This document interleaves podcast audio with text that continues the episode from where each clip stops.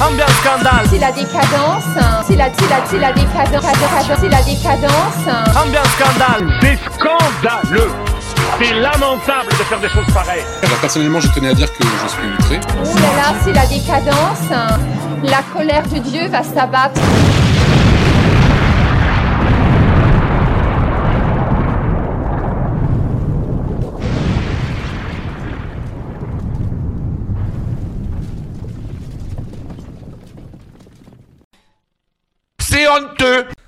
Bonjour, bonsoir, c'est le troisième épisode des scandales au cinéma. Et pour ce troisième épisode, on va se concentrer sur les mœurs qui ont été bousculées dans beaucoup d'œuvres cinématographiques. Et commençons de ce pas. Dans son texte de 1921 intitulé Le film corrupteur, Louis Jalabert résume toutes les hantises d'une bourgeoisie conservatrice, autoritaire et prude, face aux films qui ont le toupet de se prétendre artistiques, où grouillent le volupté, l'exhibitionnisme et les ignominies. Et la cible préférée des détracteurs sont les amours interdits. Les Amants, œuvre littéraire de Vincent Denon, revisitée par Louise de Villemorin et réalisée en 1958 par Louis Malle, est une catastrophe. Partout, de la France jusqu'aux États-Unis où il passe devant la Cour suprême et est interdit dans la quasi-totalité des États. Pourquoi?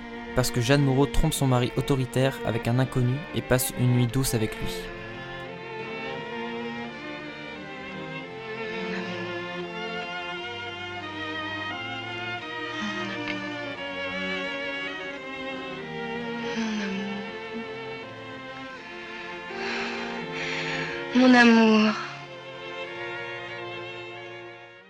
L'acteur du film, Jean-Louis Bory, sera choqué des sifflets, des insultes et autres propos salissants du public lors de la première du film.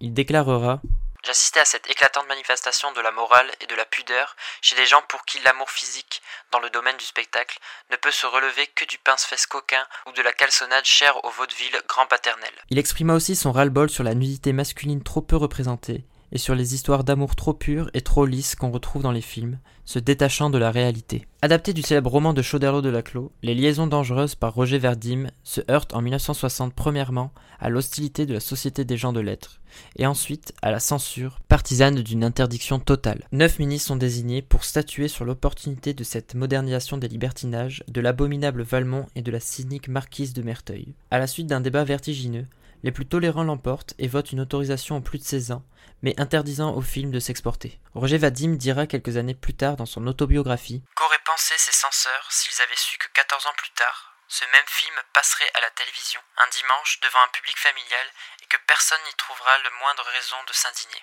Le Diable au corps de Claude Autant-Lara, qu'il réalise en 1947 d'après Raymond Radignan, raconte l'histoire d'un garçon de 17 ans qui couche avec une femme dont le mari se bat au front. Le film est qualifié de chiennerie dans la presse et il est mis au pilori par l'ambassadeur de France en Belgique. Ce n'est pas fini. On dira que c'est un ignoble film qui ridiculise la famille, la Croix-Rouge et l'armée. Un journaliste rappelle que le salut de la nation repose sur la fidélité des femmes de soldats. Le réalisateur revient en 1954 avec Le blé en herbe, adapté de Colette, qu'on connaît pour sa plume sulfureuse. Rebelote, car le film met en scène un adolescent initié à l'amour par une femme mûre. Interdit dans plusieurs villes, un critique dira finement, donnant limite envie de défendre le film. On voit un galopin jeter sa gourme avec une femme nettement plus âgée que lui, et qui n'est même pas une amie de sa mère. Stanley Kubrick recevra mille tracas de la part des ligues de vertu américaines pour mener à bien son adaptation de Lolita de Nabokov, où un homme cherche à conquérir la toute jeune fille de la veuve qu'il a épousée. Chaplin avait eu affaire aux mêmes ligues américaines pour Monsieur Verdoux en 1947.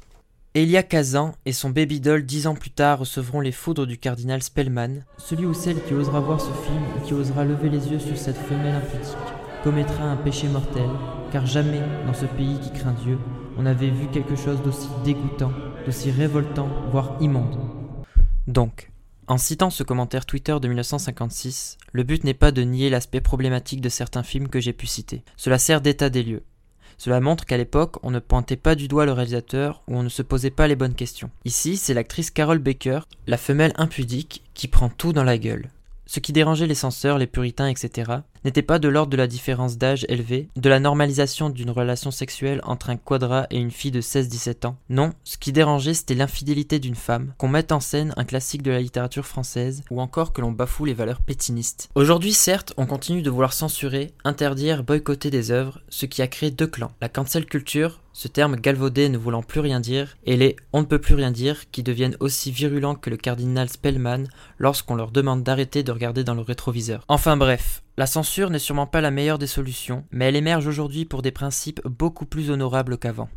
On veut rien dire, eh On n'a pas le droit de dire que les femmes sont jolies, là Manifestement, tu ne comprends pas. Non, non, mais j'interroge. C'est après, normal, j'ai tu es de- une femme. Continuons avec les amours interdits. Ingmar Bergman doit couper des scènes de Monica en 1951. Les scènes montrent simplement un couple en pleine beuverie sur la plage. Pareil pour Silence en 1963. La censure exige qu'on enlève les scènes de masturbation, d'étreintes dites trop bestiales et celles où un couple fait l'amour dans une salle de cinéma. Des députés souhaitent l'interdiction totale du film. Le réalisateur reçoit des lettres anonymes dont une feuille de papier toilette usagée. En Italie, où les autorités ecclésiastiques sont extrêmement vigilantes et où l'État veille à ne pas contrarier le pouvoir catholique, eh bien des films comme L'Aventura d'Antonioni ou La Dolce Vita de Fellini, ça ne passe pas du tout. On y voit des gens prendre du plaisir par tous les vices possibles. En Angleterre, le film Un dimanche comme les autres sort en 71 et on peut voir un trio formé d'un homosexuel, d'une divorcée et d'un autre jeune homme bisexuel. Ce film inquiète le système éducatif britannique, tout comme Trainspotting qui raconte le quotidien de junkie d'Édimbourg. En Chine, en 1993, Chen Cage montre un acteur de l'opéra de Pékin attiré par un de ses partenaires dans Adieu ma concubine. Le pays interdit le film sur tout son territoire,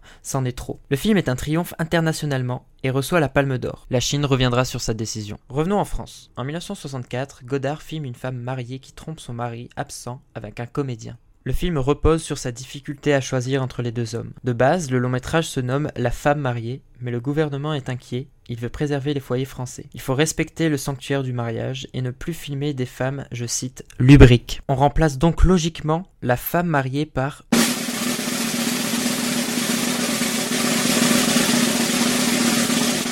une femme mariée. En 1971, il est re-question de Louis Malle, mais cette fois-ci, on peut dire qu'il cherche clairement les emmerdes. Dans Souffle au cœur, il raconte sur un ton léger le rapport incestueux entre un fils et sa mère. Puis autour de Jacques Doyon en 1981, qui traque l'impulsion douloureuse d'une femme de 30 ans, jouée par Jane Birkin, sa femme, vers son père dans La fille prodigue. Mais il y a aussi des incompréhensions dans la censure française lorsque l'on observe la carrière de Bertrand Blier. En 1973, il sort Les Valseuses qui racontent les aventures de deux gars mis en avant par leur vice. Ils volent, ils boivent, ils insultent, ils font l'amour toutes les 5 minutes. Énorme succès, la censure est en silence radio. Par contre, pour Calmos, tenue de soirée et beau-père, on ne le loupe pas. On n'est pas bien? Si. Paisible?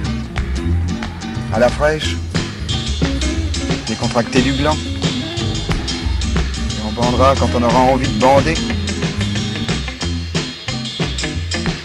Je veux bien être con, mais il y a des limites. Mais elle allait me dire où était son pognon? Bravo Mais qu'est-ce que c'est que ce type? Des cambrioleurs. D'abord, où est votre pognon? Ça fait une heure qu'on des os. Mon pognon n'est pas pour ta gueule. Bravo Vous, je vous interdis de toucher ma femme. Tu touches bien à la mienne, toi. La tienne, c'est une poufiasse. Bravo T'arrêtes de dire bravo, je t'en mets une à toi aussi. Ah d'accord, vas-y, je tape dans la gueule, vas-y Oh, bien, ça va encore une, ça va calmer les nerfs Oh, bravo Oh, mais c'est différent Faites attention, il y a un flingue Qui ça Moi J'ai un flingue Et je te braque avec mon flingue Pardon, monsieur, la rue Gustave Flaubert, s'il vous plaît.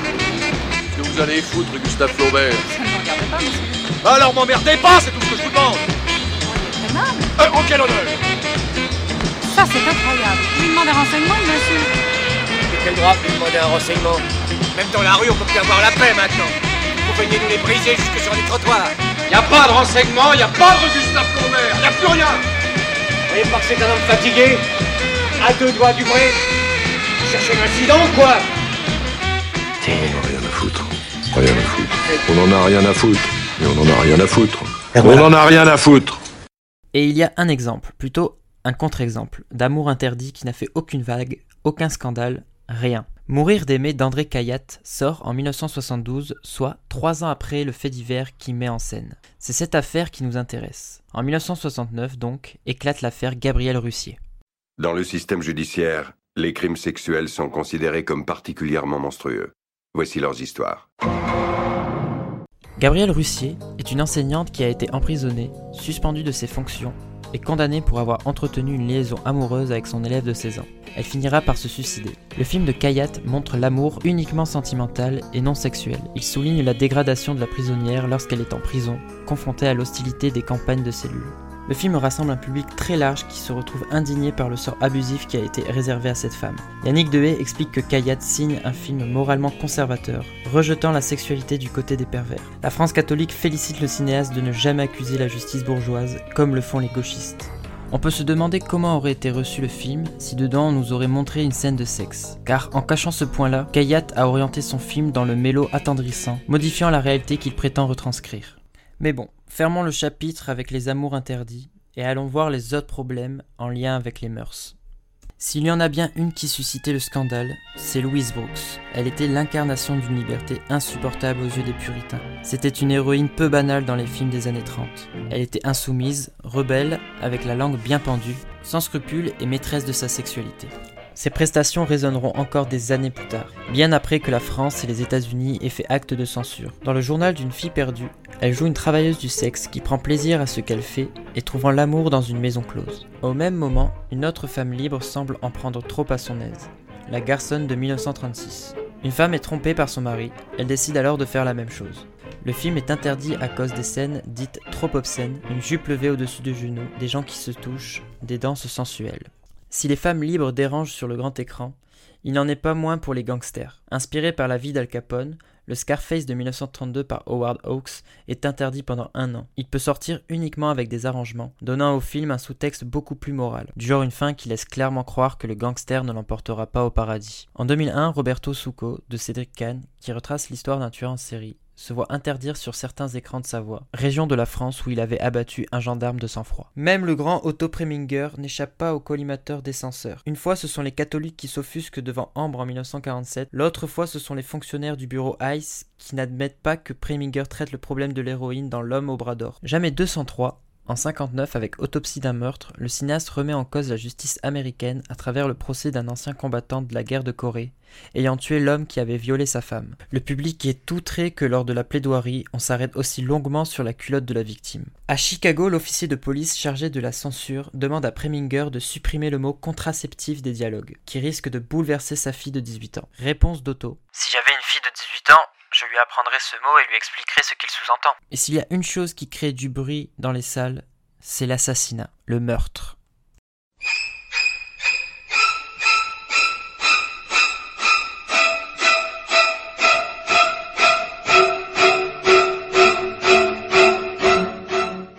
En 1974, par exemple, lorsque Yves Boisset sort Dupont-la-Joie, le film montre le racisme grandissant en France envers la communauté maghrébine, avec notamment des séquences de ce qu'on appelait des ratonnades. On demande au réalisateur de supprimer certaines scènes, mais c'est trop tard, le film a déjà fait du bruit, et tout le monde veut aller le voir. Certains exploitants refusent de diffuser le film, notamment le pâté Clichy, qui craint que le public arabe attiré par le film ne fasse fuir ses habitués. Le film voulait montrer le racisme venant du français moyen, et eh bien voilà. Les Noces Rouges de Chabrol en 1973 retracent l'assassinat d'un notable par sa femme et son amant, aussi adjoint de la victime. Le film s'inspire de l'affaire des amants de Bourganeuf, dont le procès n'est pas encore achevé. On demande à suspendre la sortie pour éviter un trouble grave à la sérénité de l'appréciation des faits pour la justice. En 1979, Michel Drac sort Pullover Rouge, consacré à l'affaire Ranucci, guillotiné trois ans auparavant pour l'assassinat d'une petite fille de 8 ans, Dolores Rambla. Il fut mis à mort malgré les doutes nés pendant l'instruction et le procès, et aussi les incertitudes de l'aveu. L'intention de Drac est assez claire. Il participe au combat pour la révision du procès et aussi contre la peine de mort. Les avocats de la famille de Dolores demandent l'interdiction du film qui est susceptible de raviver des plaies non cicatrisées. On dit du film qu'il est un procès contre la magistrature, une insulte à la police,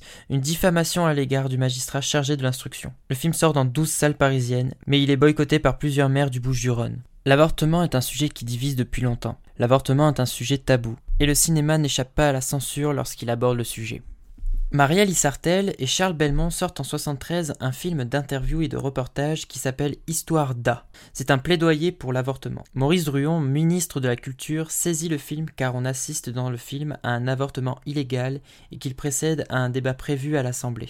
Maurice adresse une remontrance publique à la commission d'avance sur recette, car pour lui, elle est coupable de subventionner des cinéastes qui se présentent, je cite, Le sébile dans une main, et le cocktail Molotov dans l'autre. Le film est autorisé en octobre 1974. En 88, une affaire de femme de Claude Chabrol, encore lui, est librement inspirée de l'histoire de la dernière femme condamnée à mort en 1943 pour avoir avorté 27 femmes clandestinement. En plus de montrer du doigt l'injustice sur cette femme, le film dresse le portrait d'une France collabo, ancrée dans une atmosphère pétiniste. Les intégristes jugent le film de sacrilège, évidemment, mais le plus tragique arrive lorsqu'une bombe lacrymogène est jetée dans une salle parisienne, provoquant le malaise cardiaque d'un spectateur. Je vous salue, Pleine de merde. Le fruit de vos entrailles est pourri.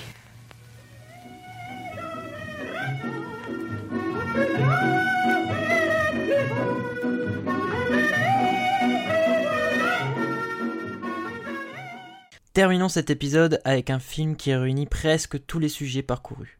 Un condensé des péchés capitaux mis en image. Le 17 mai 1973, lors du 26e Festival de Cannes, un film fait scandale. Un film fait du bruit. Au point que l'équipe du film se fait agresser à la sortie de la diffusion. Ce film, c'est La Grande Bouffe, de Marco Ferreri.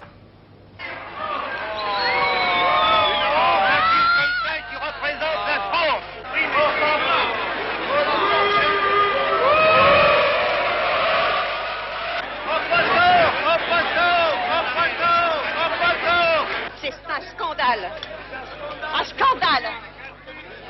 Ça gagne du pognon, ça. Sur le dos du pauvre Populo. Dans ce film, quatre hommes décident de passer un week-end à bouffer jusqu'à en crever. Ils s'empiffrent, invitent des prostituées, meurent dans un débordement de sexe, d'excréments et autres fluides corporels. Ferreri pousse la logique de la consommation jusque dans sa conséquence la plus extrême. Les Français reviendront bien des années plus tard sur leur position pour affirmer ce que critiquait Ferreri dans son film. Et voilà, c'est ainsi que s'achève le troisième épisode sur les scandales au cinéma. Celui-là été dédié aux mœurs, le prochain sera dédié à l'histoire avec un grand H. En attendant, kiffez bien, regardez les films. Ciao ciao! Ciao! Ciao ciao ciao ciao ciao! Qu'est-ce que vous regardez? Qu'est-ce que vous guettez tous Hein? Je suis pas une bête curieuse, moi Qu'est-ce que vous attendez? Euh, un assassin reste intéressant, un assassin. Je suis un assassin. Mais oui, je suis un assassin. Mais les assassins, ça court les rues. Il y en a partout. Partout, tout le monde tue. Tout le monde tue un petit peu seulement. On tue en douceur, alors ça se pas. C'est comme la sable, c'est en dedans. Là, en dedans. Alors foutez le camp. Foutez le camp, allez-vous-en. Rentrez chez vous, vous lirez ça dans le journal. Ça sera imprimé, tout sera imprimé. Tout Et puis vous le lirez, et puis vous le croirez. Douce France, pays de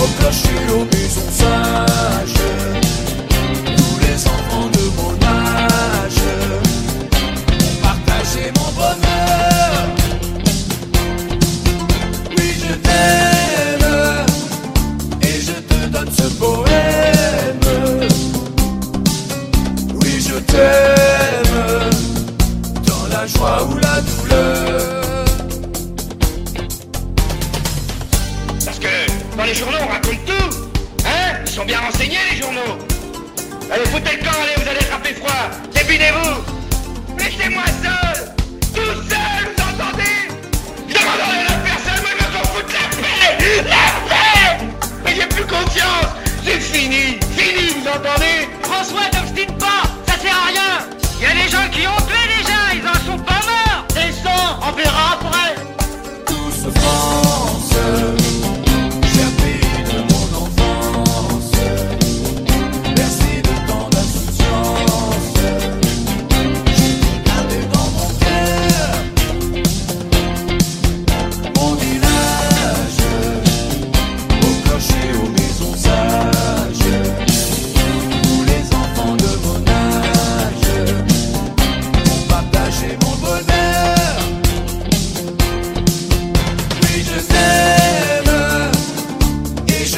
je te